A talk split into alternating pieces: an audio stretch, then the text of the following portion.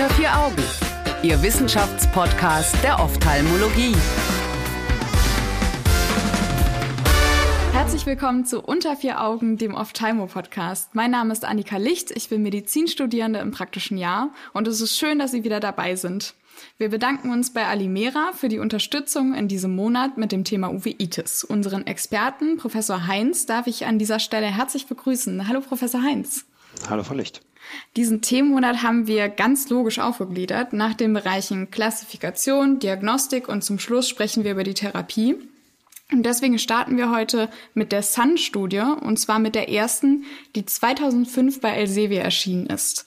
Herr Professor Heinz, ich hatte ja schon verraten, dass wir mit der Klassifikation starten, deswegen als Eingangsfrage vielleicht, warum sollte man überhaupt klassifizieren? Das ist, glaube ich, das A und O, wenn man sich mit entzündlichen Augenerkrankungen oder gerade mit einer Uveitis eben beschäftigt, dass man auch immer über das Gleiche redet. Das Ganze ist, man fragt sich ja, hey, warum eine Studie von, von 2005? Das ist ja, ja irgendwie schon verdammt lange her.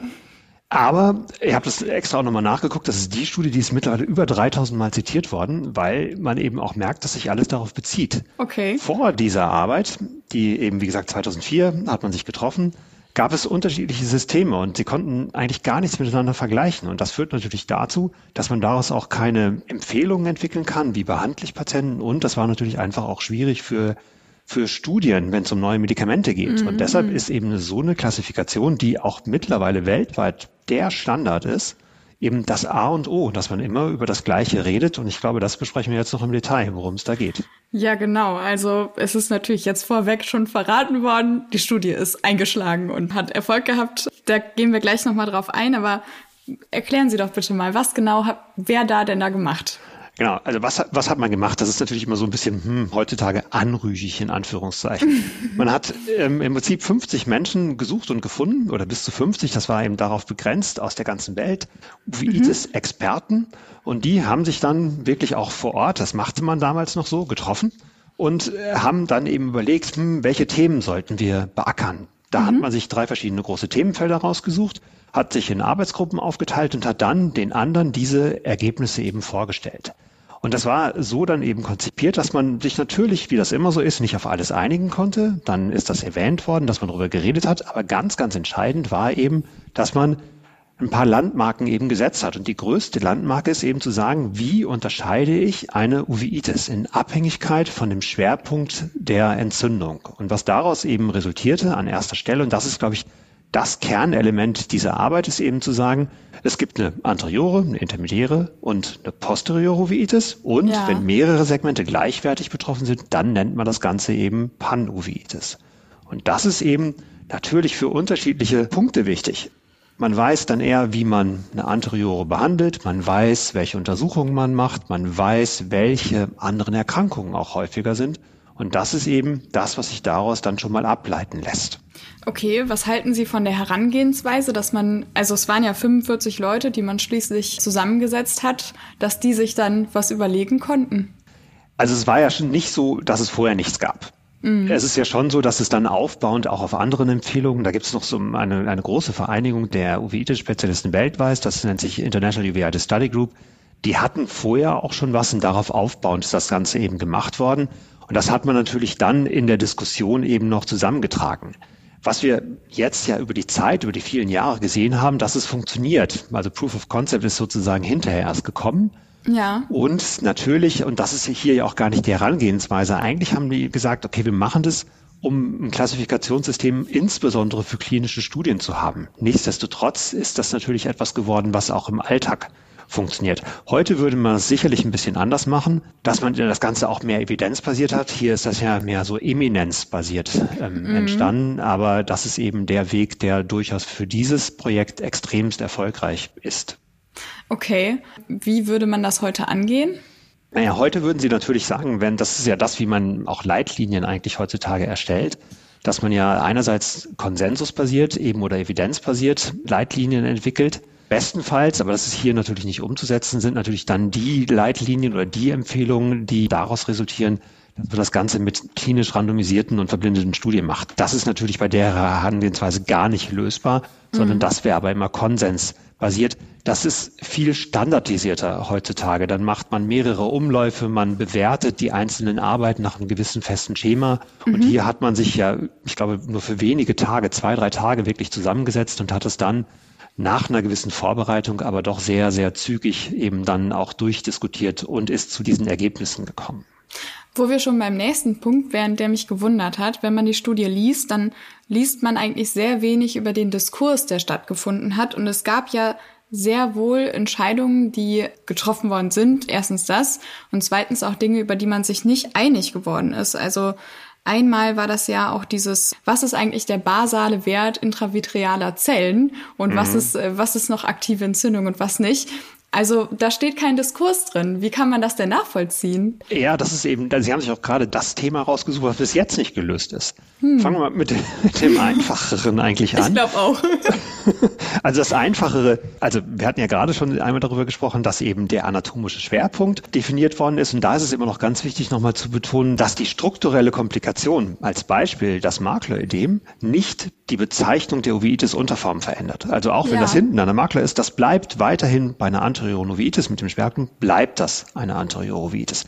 Das ist schon mal eine, wirklich auch die Kernaussage, dass man eben dadurch, dass die strukturelle Komplikation nicht den anatomischen Schwerpunkt verändert. Das andere, was die Arbeit auch noch darlegt, ist, wie man Entzündung graduiert. Und Entzündung, also Uveitis heißt, es kommt zu einem Bruch der, der Blutkammerfasserschranke oder der Blutretinaschranke und es kommen korpuskuläre Bestandteile in den Glaskörper oder eben in die Vorderkammer. Wie bemisst man das Ganze? Das mhm. ist natürlich, bleibt nach wie vor subjektiv. Da kommt ein bisschen was, glaube ich, in näherer Zukunft. Können wir gleich gerne auch nochmal drüber reden. Aber das ist erstmal etwas, was man eben an der Spaltlampe untersucht in der Vorderkammer. Und dafür ja. hat dieses Sungrading ganz klar eben gesagt, okay, wenn ich so und so viele Zellen im Auge habe, dann ist das null bis vierfach positiv. Mhm. Das kann man auch noch sehr, sehr gut für den Flair in der Vorderkammer eben machen. Das sogenannte Tyndall-Phänomen. Ja. Da geht das auch noch ganz gut. Wie gut kann man die Regenbogenhaut sehen? Und jetzt zu Ihrer Frage, Zellen im Glaskörper. Da wird es nämlich schwierig. Dafür gibt es ein anderes System. Das ist noch älter. Das ist von 85, von, von einem Nussenblatt entwickelt worden. Und da geht es einfach darum, wie gut kann ich hinten am Auge die Strukturen erkennen? Wie gut kann ich ja. den Sehnerven sehen? Wie gut kann ich die Gefäße sehen? Und das ist was ganz anderes als Zellen anzugucken, weil jeder Augenarzt ja schon mal versucht hat, Zellen im Glaskörper zu sehen ja, je nachdem, wo man fokussiert, wie weit man nach hinten kommt, wie weit die Pupille mhm. ist, hm. sieht man unterschiedliche Anzahl an Zellen. Und das macht es dann eben schwieriger und deshalb ist man nicht zu einem Ergebnis gekommen. Klar, Sie haben recht, man hätte schreiben können, hm, die einen meinen das, die anderen meinen das. Aber ich mhm. glaube, dass das hier so weit auseinander lag, dass es gar nicht möglich war. Das sieht man bei anderen Sachen, zum Beispiel beim Augeninnendruck ja. oder bei der Augeninnendrucksteigerung. Hat man sich auch nicht verständigen können. Was ist denn jetzt eine okuläre Hypertension und ein Glaukom? Und deshalb hat man hier zwei Möglichkeiten angeboten. Heißt mhm. für mich, als ich das irgendwann mal gelesen habe, da war man sich näher. Man ist sich ja. nicht einig gewesen, aber man war sich näher, in Anführungszeichen. Aber okay. das hat man eben einfach ausgespart, weil das eben ein ganz, ganz schwieriges Thema ist, wie man wirklich Glaskörper in Inflammation bemisst oder heißt denn jede Zelle im Glaskörper gleich, das ist wirklich eine Entzündung oder ist das vielleicht auch was Altes? Also das ist nach wie vor schwierig und ungelöst. Dann frage ich Sie jetzt nochmal ganz konkret, welche Zellen heißen denn jetzt was? Also wie viele Zellen heißen denn jetzt was? In der Graduierung meinen Sie das? Genau. Genau, ja, okay. Also erstmal, das ist immer das Gute, sowas kann man immer nachlesen, wobei das nicht so schwierig ist. Irgendwann, wenn man regelmäßig diese Patienten sehen muss, also dann weiß man das irgendwann. Und zwar 0 ist halt sozusagen keine Zelle, ganz klar. Dann gibt es noch die Stufe von 0,5 und das sind 1 bis 5 Zellen. Mhm. Einfach positiv sind 6 bis 15, zweifach 16 bis 25, dreifach okay. sind dann 26 bis 50 und alles darüber ist vierfach positiv. Wie macht man das? Man nimmt halt einen kleinen, begrenzten Spalt von einem, einen Millimeter, nimmt eine Vergrößerung, ich meine 1,6 ist hier empfohlen gewesen, und ja. guckt sich damit eben die Zellen in der Vorderkammer in diesem Spalt eben an und versucht, ich finde das ganz schön schwierig bei 25 und mehr, ganz schnell, weil der Patient bewegt sich ja nun mal auch eben diese Zellzahl zu zählen oder zumindest kann man das dann irgendwann sehr, sehr gut auch abschätzen. Das ist natürlich ein Punkt, da bin ich als PJler überhaupt nicht hinterhergekommen, ähm, das quasi zu lernen. Also ich hätte erstens wahrscheinlich gar nicht so schnell zählen können. Zweitens hatte ich nicht die Möglichkeit, so einen Patienten dann zu sehen. Aber selbst wenn, ich habe häufig solche Zellen gar nicht erkennen können. Also worauf ich hinaus will, ist es ein wahnsinnig subjektiver Wert, trotz allem. Das bleibt es, aber dann kommen wir jetzt da gerne einmal zu. Wie geht's weiter? Das ist weit weg von diesem Paper. Das ist mittlerweile eigentlich gute Ansätze gibt, wie man mit der OCT-Technologie auch in der Vorderkammer diese Zellen objektiv quantifizieren kann. Mhm. Das ist noch nicht so einfach, dass es in den ganzen Maschinen implementiert ist, aber Aha. theoretisch ist das möglich und Sie haben dann oder wir werden alle irgendwann die Möglichkeit haben, dass wir eben mit dem OCT nicht nur Netzhaut angucken, sondern dass wir eben auch mit dem OCT eben Zellen in der Vorderkammer dann eben betrachten können und objektiv betrachten können. Und die ersten Arbeiten, die das eben korrelieren, zeigen auch da einen guten Zusammenhang. Dann kommen halt noch andere beeinflussende Faktoren sicherlich mit rein. Wie ist die Pupillenweite? Ja. Was ist vorher passiert? Klar, aber das ist ja auch das, was wir im Alltag einfach immer wieder sehen, dass wenn plötzlich der zweite Untersucher nochmal auf so ein Auge guckt, dass der plötzlich viel mehr oder viel weniger sieht. Mhm. Okay, ja, dann haben wir eigentlich schon ziemlich viel besprochen, worum es in der Studie so geht und was rausgekommen ist. Eine Nachfrage hätte ich noch zur Panuveitis. Ist das denn praxistauglich? Weil manchmal kommen Patienten ja vielleicht auch erst, wenn die zwar eine anteriore Uveitis eigentlich haben, aber dann haben die schon Makulaödem oder haben vielleicht schon noch eine Mitbeteiligung von anderen Teilen des Auges.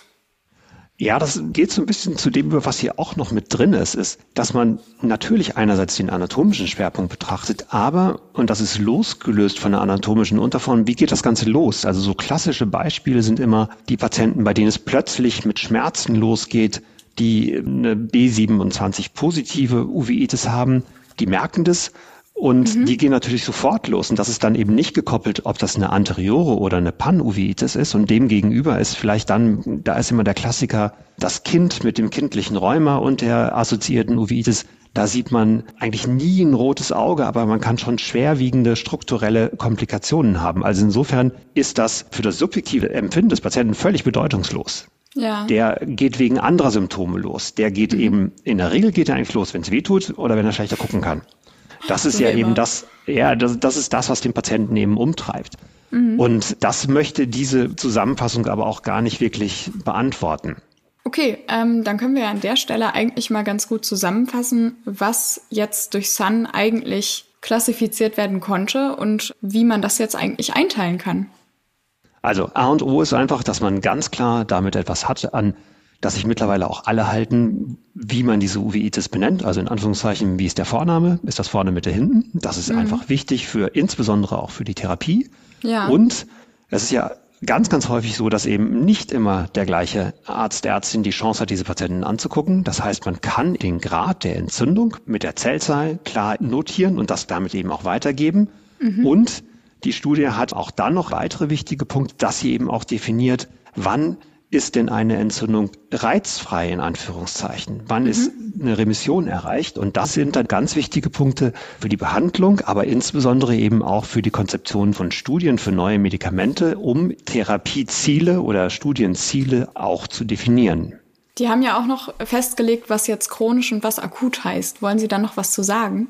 Ja, da kommt man leicht mit durcheinander, weil mhm. akut wird bei uns im Sprachgebrauch ganz, ganz häufig als schmerzhaft rotes Auge bezeichnet. Mhm. Hier versteht man unter akut eher den Verlauf. Und es geht eben darum, dass es dann eben Erkrankungen, Verläufe oder Schübe sind, die plötzlich losgehen mhm. die aber nur eine begrenzte Dauer haben. Das können auch Tage, Wochen, es kann auch länger sein, aber einfach begrenzt. Ja. ja. Dann als nächste Unterform ist im Prinzip die wiederkehrende Entzündung. Mhm. Das heißt, dass es immer wieder zu neuen Schüben kommt, ohne die Behandlung. Und auf der anderen Seite, als letztes in Anführungszeichen, sind dann die chronischen Verläufe, mhm. dass es immer wieder zum Schub kommt mit Unterbrechungen, die kürzer als drei Monate sind. Okay. Und das sind die Patienten, die uns eben schon sehr beschäftigen und das sind die, die wir sicherlich auch an den Zentren am meisten sehen, die eben eine chronische Uveitis haben. Und das ist eigentlich all das, was länger als drei Monate geht. Okay, ja super. Also hat man quasi eingeteilt, wo kommt's her und ist es chronisch oder akut? Gibt es noch weitere Fragen, die man quasi anhand dieser Sun-Studie dann immer beantworten sollte, wenn man eine Uveitis vor sich hat? Also das sind sicherlich die Kernaussagen und dann mhm. eben auch wirklich ganz, ganz wichtiger Punkt, das kann man gar nicht oft genug sagen, wie ist das wirklich mit dem Therapieende in Anführungszeichen? Also wann habe ich eine Remission erreicht? Und die Studie ja. hat, und da merkt man leider das Alter, eben auch versucht, was ist akzeptabel an Therapie. Da geht es immer ums Cortison, weil das ist ja schon eine Waffe für uns, die wir regelmäßig nutzen. Ja, können und müssen und auch gut ist, dass wir sie haben, weil es sofort wirkt. Aber da hat man noch gesagt, damals in Anführungszeichen kommen alles, was unter 10 Milligramm Prednison-Äquivalent ist es zu akzeptieren und das ist heutzutage einfach komplett anders geworden. Da sind eigentlich diese Dosen von 10 Milligramm inakzeptabel, weil man eben weiß, dass das ein viel höheres kardiovaskuläres Risiko bei den Patienten macht. Da ist man eigentlich mehr oder minder jetzt mittlerweile bei der, bei der Hälfte der Dosierung angekommen, bei 5 Milligramm. Okay. So, dabei hat man es jetzt aber nicht belassen. Wie ging es denn mit diesem Expertenrat weiter? Ja, das ist eine unglaubliche Publikationsflut in diesem Jahr. Ähm, muss man sagen, Ach, da was. hat man das hingekriegt, wirklich faszinierend. Ich versuche das zusammenzubringen. Da geht es dann Gerne. darum, dass man Artificial Intelligence mit ins Rennen geschickt hat. Dass man einzelne Fälle gesammelt hat. Diese Fälle mussten von einer bestimmten Anzahl an Experten übereinstimmend als typisch für die einzelnen Erkrankungen definiert werden und hat dann eben diese ganzen Parameter sozusagen in eine große Maschine geworfen und hat geguckt, was bleibt übrig. Im Endeffekt hat man das für, ich meine, 25 plus Erkrankungen gemacht. Ja. Die Veröffentlichungen lesen sich alle komplett gleichförmig, in Anführungszeichen. Und man kriegt dann, das ist auch wieder nur gedacht für Studien und nicht für den klinischen Alltag, man kriegt dann Kriterien heraus, die helfen sollen für klinische Studien, diese unterschiedlichen Uveitis-Entitäten zu definieren. Ja. Das ist sehr gut, sehr hilfreich. Das hat gewisse Lücken. Ein Beispiel ist zum Beispiel, dass bei manchen Erkrankungen wir alle auch dazu mh, übergehen, dann vielleicht mal eine Probe aus dem Auge zu entnehmen. Und solche Faktoren sind da eigentlich gar nicht mit reingegangen.